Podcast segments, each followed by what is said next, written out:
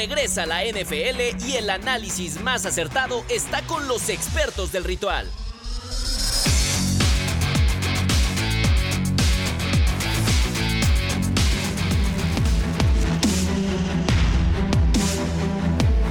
saludos a todos. Esto es Ritual, el podcast. Lalo Ruiz, Gabo Martínez, Pablo de Ruiz en la lejanía y Andy Sola ya presentes para platicar de las últimas, últimas semanas de la NFL.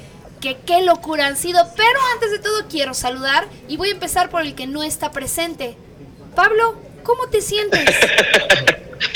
¿Qué pasa muchachos? Qué gusto saludarnos el día de hoy. Nos sentimos bien, tuvimos que estar un poquito aislados ¿no? en estos días, eh, pero sobre todo pues hay que poner eh, enfrente la salud ¿no? mía, personal, del resto de mis compañeros. Asunto por el cual estoy a distancia y lo cual agradezco, le agradezco a los tres, a la producción, que me hayan abierto las puertas porque estoy muy emocionado de platicar de la ronda divisional muchachos. Qué emocionante fin de semana. Yo no sé cómo lo vivieron ustedes. Para muchos obviamente de felicidad, para otros de tristeza, lo de los Bills de Búfalo. En verdad un gran abrazo a todos los fanáticos. No debe de ser fácil, debe ser frustrante. Eh, no sé si a nivel de los vaqueros de Dallas, pero verdaderamente son equipos que buscan y buscan y están en todos lados y al mismo tiempo pues siguen cometiendo errores muy puntuales y se les escapan los objetivos principales, Ya lo veremos más adelante, pero sí, de que duele, duele. ¿eh? Ser fanático de esos equipos que te levantan, te levantan, te levantan y después te azotan, vaya, ¿cómo no va a doler? Lalito, qué guapo, ¿eh? Ah, muchas gracias. Hola, ¿eh? buenos días. Hoy sí me bañé, muchas gracias.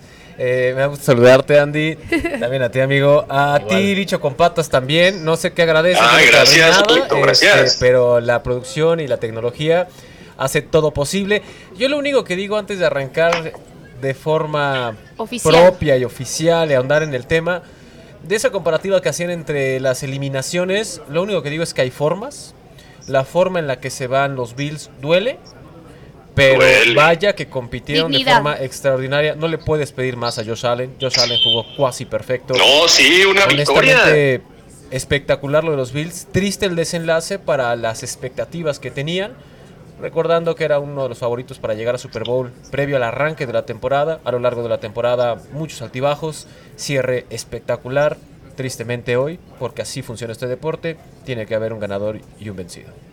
Gabo Martínez. ¿Qué tal, Andy, Pablo, Lalo? Un fuerte abrazo a, todos. Pues eh, la verdad es que sí fueron partidos espectaculares eh, los que vimos el fin de semana.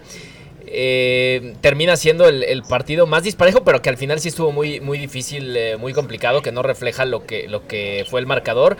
El de Baltimore en contra de los Texans. Los demás, la verdad es que se pudieron definir para cualquier lado y en cualquier momento.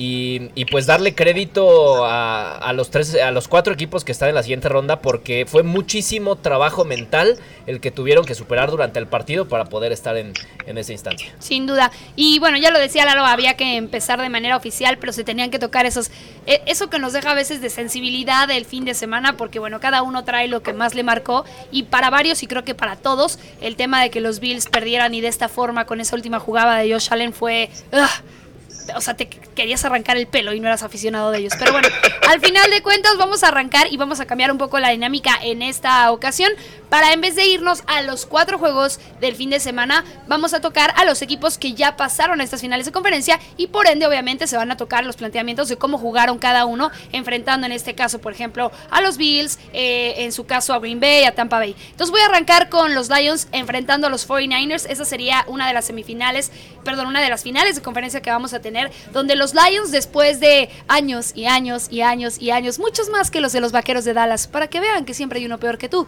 pero bueno, este sí llegó.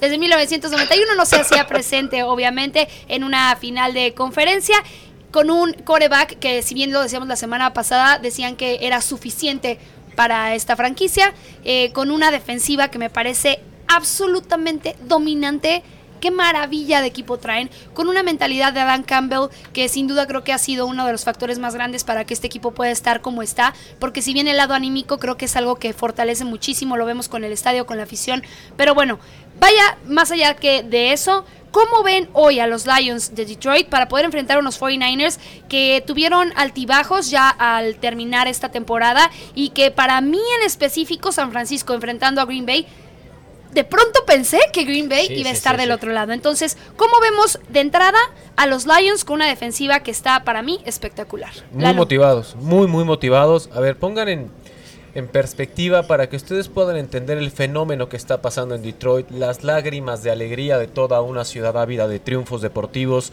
y de salir de una pues reconstrucción social, porque eso es lo que está haciendo y eso es lo que permea el deporte. A ver, en los últimos 66 años, últimos 66 años, nosotros en esta mesa ni siquiera estábamos en este plano, ¿no?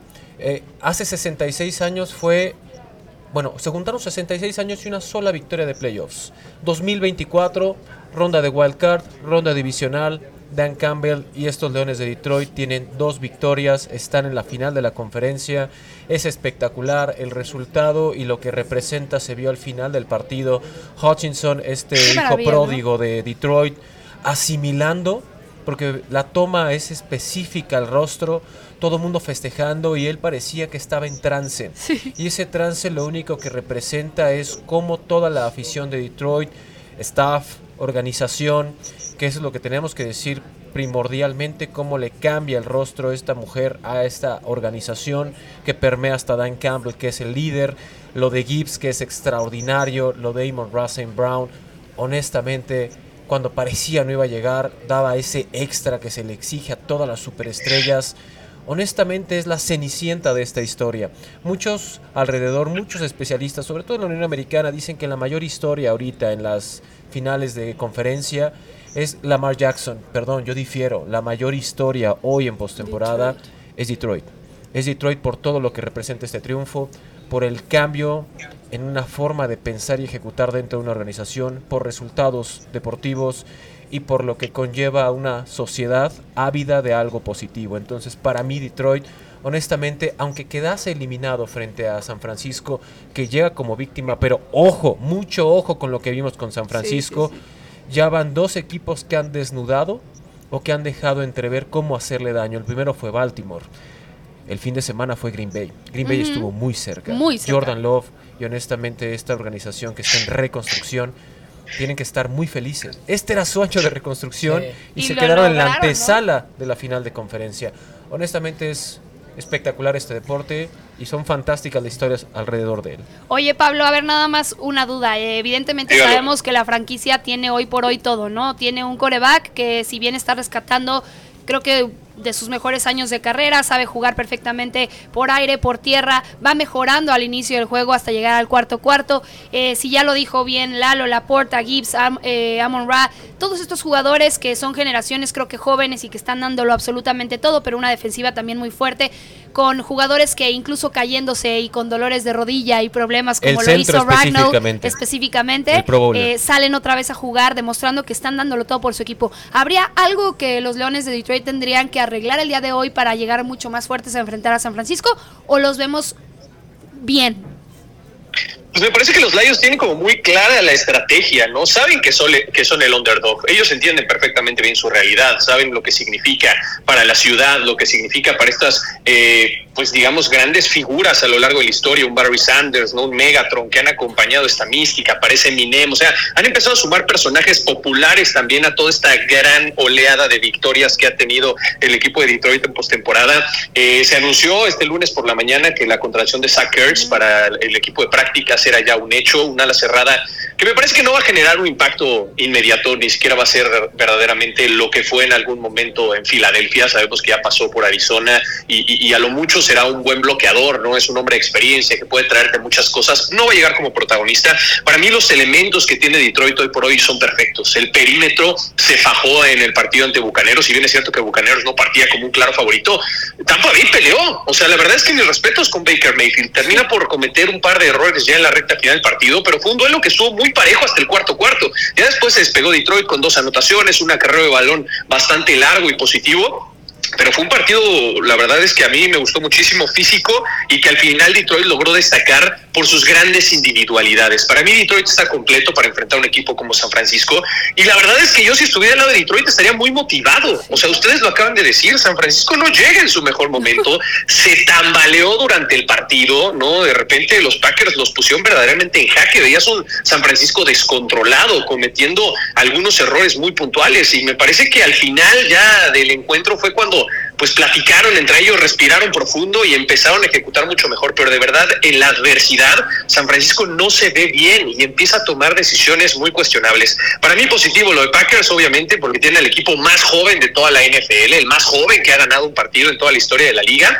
Eh, y para mí tiene su futuro asegurado. Los 49ers se les empieza a terminar el tiempo. Se lesiona Divo Samuel. Está 50-50, 50-50 de poder jugar el partido de la conferencia. No va a ser nada sencillo eh, este partido. Para mí, eh, yo creo que en papel todos, y, me incluyo, hubiéramos planteado un encuentro en el que San Francisco es ampliamente favorito sobre Detroit, pero después de lo visto el fin de semana, me parece que va a ser mucho más parejo de lo que nosotros creemos y va a ser el momento en que los jugadores importantes hagan las grandes jugadas. Ya abriste la llave para que Gabo se vaya y se desboque con el tema de San Francisco, que me parece que nos creo que nos abrió también los ojos de lo que decía Lalo, ¿no? Cómo encontrar las fallas de un equipo. Bueno, pues San Francisco les puso ahora sí que la mesa tendida para que poco a poco fueran agarrando el plato correcto y vieran qué huecos tenían. Yo creo que Purdy en especial nunca entró en ritmo en este juego. Creo que el tema de Divo lo sacó muchísimo de, su lugar. Puedes hablar de un tema ofensivo muy claro, pero el tema defensivo de San Francisco para mí también está escaseando muchísimo.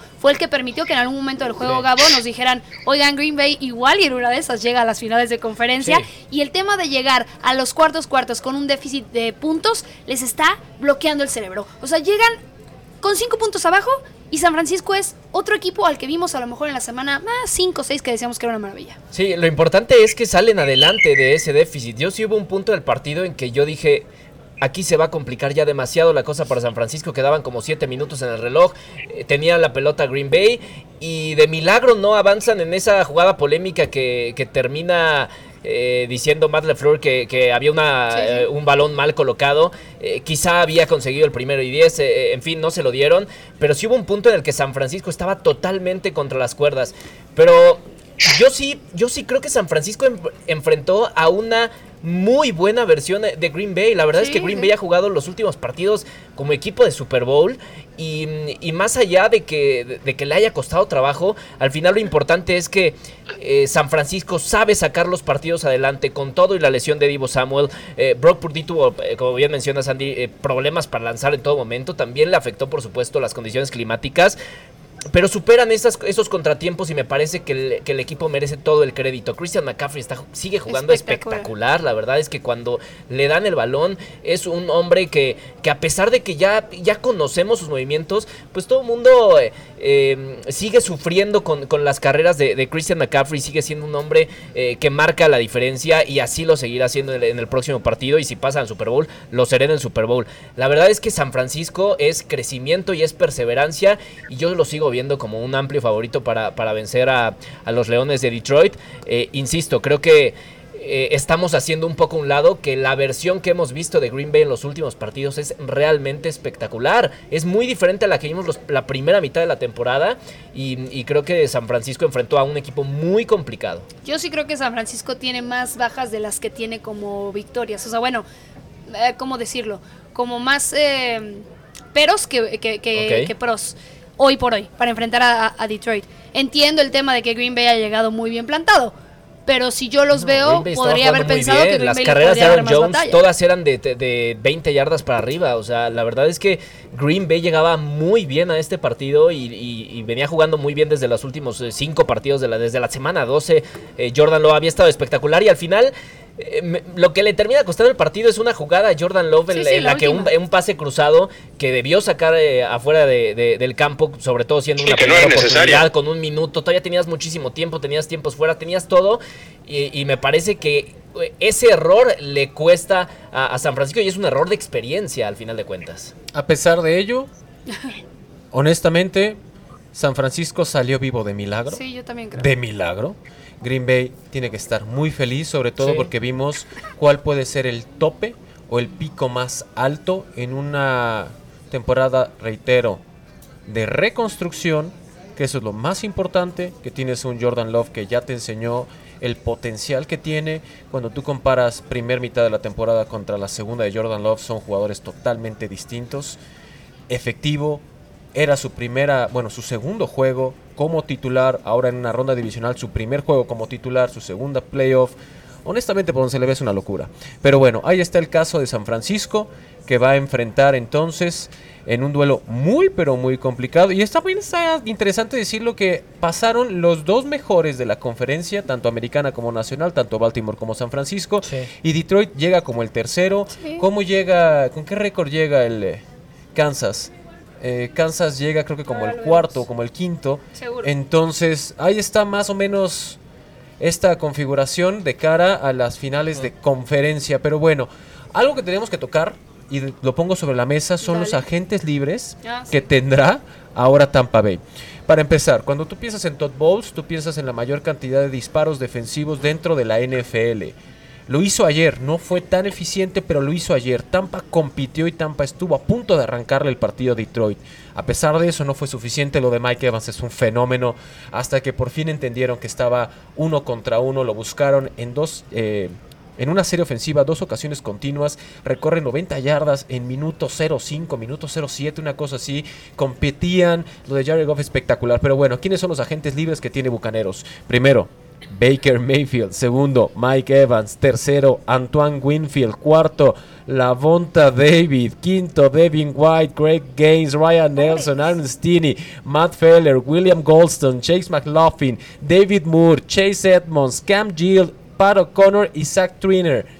Madre mía. Sí, no, no, no. El problemón que tiene Tampa Bay. Es un equipo de Super Bowl, es el equipo que llegó al Super Bowl, el que heredó a Tom Brady. Tom Brady está presupuestado para jugar tal vez una o dos temporadas más y hubiera sido el equipo perfecto para tratar de buscar otro camino hacia el Super Bowl. Pero es lo que heredó Baker Mayfield. O sea, el equipo de Bucaneros viene en reestructura. Estoy de acuerdo contigo, Lalo, y creo que hay que cuestionar qué otros equipos van a estar en reestructura. Los Bills tienen una cantidad monumental de jugadores en agencia libre. Philadelphia Eagles, lo mismo. O sea, son equipos que van a tener que reestructurarse y no va a ser nada sencillo son, son derrotas, la verdad, difíciles para estos equipos en playoffs, sobre todo por lo que se espera a futuro. Sí, pero lo de Tampa Bay, a pesar de que, de que es muy difícil, eh, sigue siendo la verdad un temporadón inesperado y sobre todo ya eh, en, las últimas horas eh, me parece que, se ha platicado de, entre Baker Mayfield y, la directiva de Tampa Bay de que quieren que se quede Baker Mayfield, Baker Mayfield para la siguiente temporada. Llevan y semanas. Ya también, ya también dijo que, quiere que se quede Mike Evans. el, problema, el problema que radica, el problema que radica aquí, a ver, considera que Mike Evans lleva una década consiguiendo una temporada de más de mil yardas por recepción. Le tienes que pagar. Y del otro lado, si tú pones a ver los números de Baker Mayfield en cualquiera de los equipos, no se olviden que fue la primera selección global. Primera selección global. ¿Ok? De ahí recorrió como eh, judío errante distintas organizaciones hasta que cae en Tampa Bay. En Tampa Bay registra su mejor temporada dentro de la liga, Baker Mayfield. Le tienes que pagar, entonces lo que le ofrecía Tampa era un contrato anual y Baker y su representante dijo, no, a ver, espérate. ¿Cómo que contrato anual? No, no, no, no. Esto... Ya se chutaron un contrato de un año. Esto, esto no va por ahí. Me quiero quedar, tengo toda la intención, ya viste lo que puedo hacer cuando Tampa se da cuenta y Todd Bowles se da cuenta de cierto, no tengo los grandes nombres, pero todavía tengo la capacidad de ser el equipo que más, disparos, más disparos mande sobre el coreback rival, a partir de esa idea tan concisa empiezan a construir la repavimentación que tuvo a Tampa compitiendo de cara a llegar a una conferencia nacional, a una final de conferencia nacional. Entonces era el mismo criterio tienes que renovar a Mike Evans y tienes que renovar a Baker Mayfield. La bronca es que el tope salarial ya es un tema y luego te falta la bonta David, te faltan ciertos elementos donde tú tendrás que empezar a decir, mira, si te ofrezco más de un año, pero hagamos esto. Te voy a pagar X cantidad, hagamos un número absurdo. Te voy a pagar 100 millones, digamos esto. Te voy a ofrecer un contrato de 5 años, pero los primeros dos te voy a pagar 10 millones, 11 millones. no más. Después me pongo, me pongo al corriente contigo. ¿Por qué? Porque tengo que pagarle estos tres elementos. Y si queremos competir, pues tengo que llegar con el mismo acuerdo con Mike Evans. Tengo que llegar con el mismo acuerdo con la Bonta David. Que todos estén de acuerdo. Y órale, va. Ya me alcanza. El primero sufro. El segundo ya estoy un poquito más holgado. El tercero te pago, hermano. Sí, sí, sí. Eso es lo que tendría que hacer la gerencia general. Totalmente. Sí. Bueno, pues ahí está eh, la primera llave, ¿no? Más bien la primera final de conferencia. Del otro lado, eh, si bien creo que de verdad parece ya un, juego como le pasó en su momento, y Pablo no nos dejará mentir a los Patriotas de Nueva Inglaterra, donde los Chiefs de Kansas hacen maravillas, donde creo que siguen marcando una estabilidad, tanto emocional en sus aficionados. O sea, tú comparas, Pablo, con los Cowboys y Andy los compara con los Patriotas. Oye, pues sí, por sí, eso, sí, ¿no? Pues, a ver, hay grandes equipos que uno no puede quitarse la cabeza, amigo. Exactamente. Bueno, los Chiefs enfrentarán a los Ravens, que también lo platicábamos, ¿no? La mar viene siendo como la cosa más platicada de las últimas semanas en la NFL, pero creo que hay mucho más que desmenuzar. Sin duda los Chiefs siguen haciendo de la suya, saben perfectamente cuál es su tema de versatilidad. Mahomes está haciendo las cosas con magia como lo hace siempre, con un equipo bien estructurado que sabe perfectamente qué hacer. Para mí, en lo especial, lo único que yo le criticaría a los Chiefs esta, este fin de semana son algunas decisiones que tuvo Andy Reid que a mí no me parecieron, teniendo y, platicando de, de muchos receptores que tiene y de mucha gente que podría tomar el balón para mí el hecho de usar a McCall varias veces teniendo ya no este, este antecedente del primer fumble en el juego y regresando con él, vaya, no podemos eh, habitar en cabeza ajena, me queda clarísimo, pero bueno, yo creo que con la versatilidad y la cantidad de jugadores que tiene Kansas City, Andy Reid podría tomar más decisiones. Yo no soy head coach, yo nada más digo lo que yo pienso y siento, pero está bien. Y del otro lado, los Ravens, hablando para que ya se puedan ustedes eh, alargar, pues sí, Lamar eh, siendo Lamar, Lamar siendo estable toda la temporada, Lamar demostrando que creo que hay un punto bien importante, lo vi no solamente en el juego, creo que se ve en vestidores, se ve incluso en las pausas de los dos minutos el tema del liderazgo de este hombre se ha vuelto mucho más importante a veces fuera de la cancha de lo que hace dentro de la cancha. Este tema de estar cerca de sus eh, jugadores y hablando cerca es ir uno por uno porque sale hoy en la mañana una entrevista donde alguno de ellos dice, va uno por uno diciéndole dónde tiene que estar, cómo lo puede apoyar, qué puede hacer por él. Es increíble el tema del compañerismo y de lo que Lamar ha hecho en tema de equipo y conjunción. Pero eso no fue siempre, Es un líder, exacto, es un líder. Y creo que esta temporada lo consolidó de forma increíble. Ya, ya iremos hablando de más cosas, pero hoy por hoy, Lalo en específico y eh, empezando contigo, ¿quién tendría más que dar? ¿Los Chiefs o los Ravens? Depende. Depende y ahí te va el porqué. Si te mides o tu estándar de medición son los cuervos de Baltimore de la primera mitad, ah, exacto. Kansas City tiene todo para ganar. tiene absolutamente todo. La mala noticia para Kansas City es que esta semana de descanso, al tener esa posición de honor, a ser el mejor en la conferencia americana, al tener el, el bye en esta semana, el primer medio le costó ejecutar a Baltimore. Tercer y cuarto cuarto fue otro partido para Baltimore. Entonces la mala noticia para Kansas es que ya no van a poder esperarse a... Bueno, en lo que arrancan aprovechamos porque Baltimore ya se sacudió esa semana de letargo. ¿Qué es lo que tiene interesante? Independientemente de cuál sea el target de Patrick Mahomes o quién... Eh, ¿A quién diseña la jugada entregarle la pelota cuando sea designación por pase? Lo primero que no tienen que olvidar, esta versión de Kansas City no es la más espectacular de todas, pero es la más eficiente por tierra en muchos años, sobre todo en la era Mahomes. Cuando tú comparas el récord de Mahomes en playoffs, es el mejor en la historia. Sí. El mejor en la historia. Números de veces que está en una eliminación directa contra cantidad de veces que avanzan. Es una locura lo que está haciendo Kansas City. Cierto, sin jugar tan espectacular, no era el circo aéreo de antes, está bien. Pero ahí están. La otra, tenemos el binomio más prolífico en la historia de la postemporada de este deporte, que se llama Travis Kelsey y se llama Patrick Mahomes. Honestamente, por donde se le ve a Kansas, con todas las vicisitudes ha ido avanzando a pesar de las piedras que ha tenido en el camino, y eso hay que aplaudirlo. Del otro lado, Baltimore. Baltimore es mejor equipo. Sí, yo también creo. Hombre por hombre, Baltimore es mejor equipo. La defensiva. la defensiva de Baltimore es una locura. pero, ojo, con la defensa de Kansas. Nunca se habla de la defensa de Kansas. Españolo lo que está haciendo con esta defensa de Kansas es espectacular. Honestamente es un partido donde para mí va a salir el campeón del Super Bowl en la americana, no en la nacional. Me gusta. Sí, eh, yo, yo la verdad veo un poco más fuerte a Baltimore para este partido, sobre todo por, por la defensa. Pero bien mencionas, eh, Lalo, la defensa de Kansas City. Eh, una es joven y se han encargado de de dejar ir algunos jugadores clave en la ofensiva para solidificar la defensa en los últimos años con elecciones muy puntuales en el draft que han funcionado de manera perfecta. Me parece que esa fue la diferencia entre Kansas City y Buffalo el día de ayer. en el tema defensivo, Buffalo se cansó y Kansas eh, aguantó todo el partido eh, de manera espectacular. Y, a la ofensiva, pues obviamente eh, es que no necesita ya presentación Patrick Mahomes, no necesita que, que, adulemos lo que hace sobre la cancha porque la verdad va a ser espectacular. Pero el quien sí ha tenido un crecimiento increíble es, es precisamente Lamar Jackson, que sabe pasar eh, con mucha precisión y ya no corre tanto como antes, ya no es un correback como le decían antes, ya es un, es, un, es un jugador que sabe correr en los momentos eh, puntuales y lo hace con muchísima eficacia, solo corrió 11 veces eh, en el partido del domingo y terminó en dos touchdowns y corrió para más de 100 yardas. O sea, lo que hace Lamar Jackson es ya elegir muy bien lo que va a hacer y ser demasiado eficaz en sus decisiones. Y me parece que eso, en conjunto con la defensa que tiene, eh, va a sacar adelante el partido en contra de Kansas. O sea, Pablo, entonces podemos, podemos decir entonces que literalmente va a ser más un juego de defensivas. Entendemos lo que representan los corebacks en esta ocasión. Tenemos un Lamar y un, y un Patrick, que creo que son lo mejor que nos ha dado la liga esta temporada. Pero sin duda lo de Roquan Smith, lo de Kyle Hamilton del lado también eh, de los Ravens, lo que han planteado al ser la, eh, los equipos especiales número uno de toda la liga. Yo creo que el tema de las defensivas también va a marcar mucho este fin de semana, ¿no? ¿Y se te olvidó de él? Sí, evidentemente. a ver, al final de cuentas, las defensivas van a tener un impacto importantísimo en el duelo.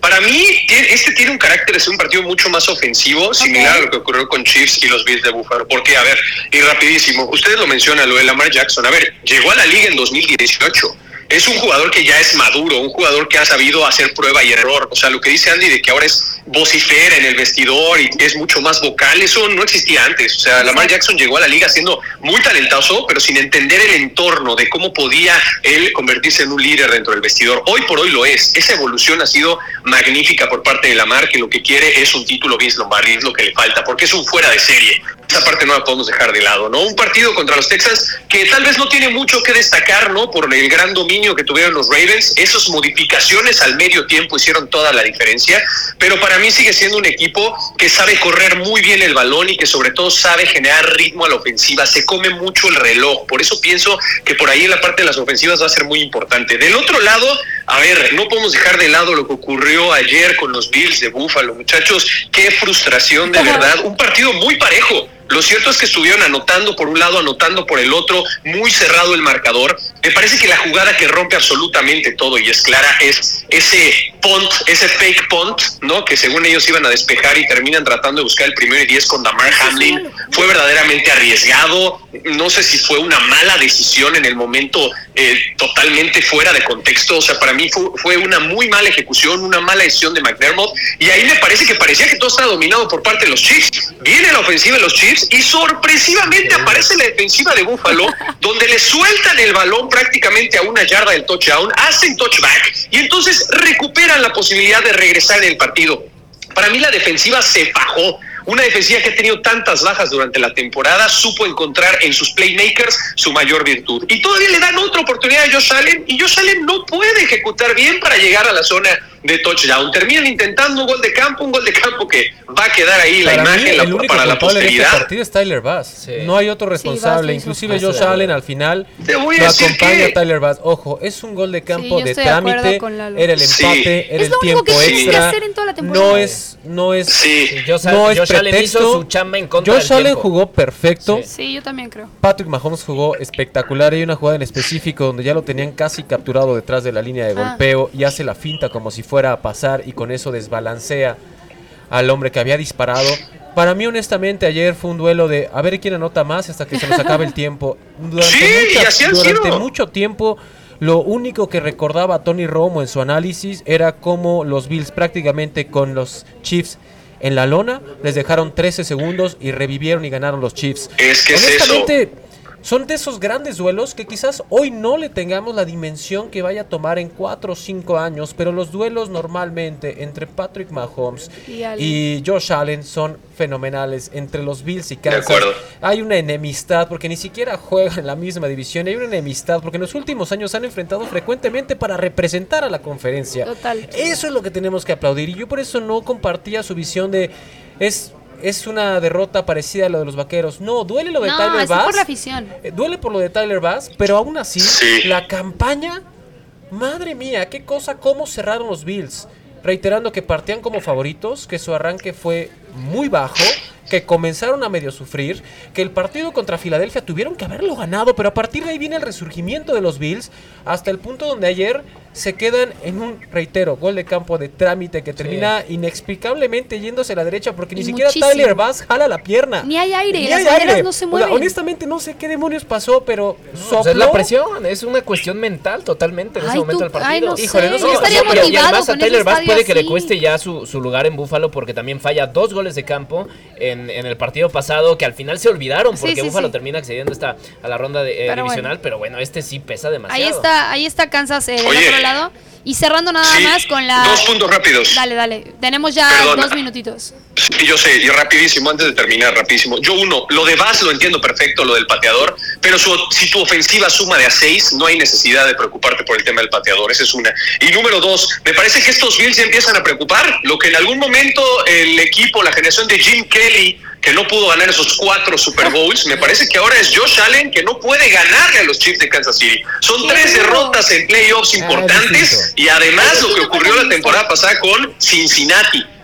Josh Allen no le puede ganar a los equipos importantes de la conferencia. Eso es alarmante. Y ahora hay que ver con la reestructura que va a pasar con tanto agente libre, regresará o no. Rápidamente, para mí la definición del partido de Bills Chiefs tuvo que ver con las jugadas grandes. El equipo de los Bills no concretó jugadas grandes, los Chiefs sí. El promedio de pase intento por pase de los Chiefs era de 9 yardas por recepción. Del otro lado fueron 4 yardas nada más para los Bills. Esa fue la gran diferencia.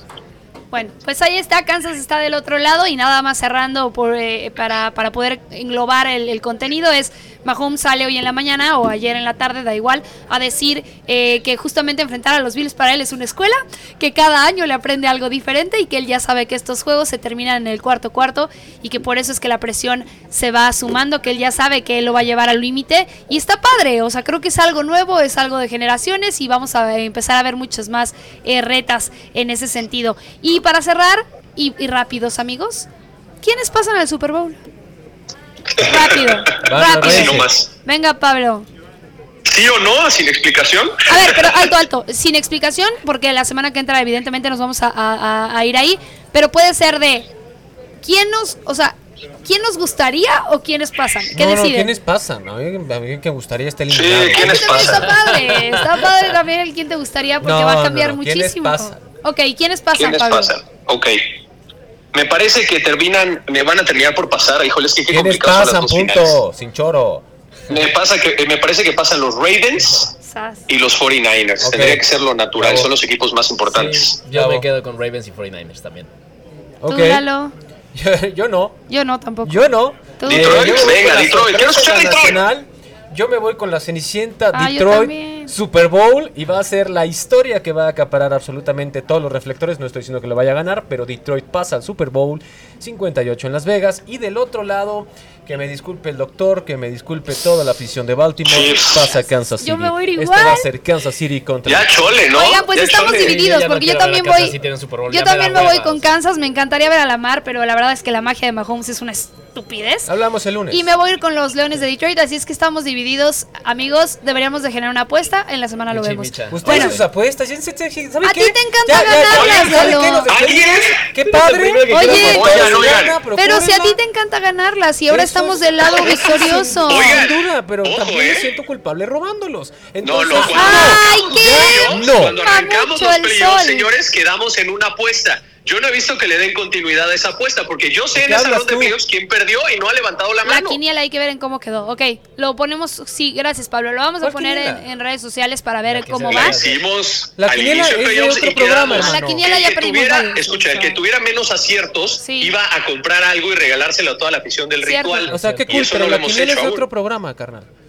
O sea, ahorita checamos la de ritual el resumen ¿Cómo va a ser aquí? Hicimos una aquí, tú estabas.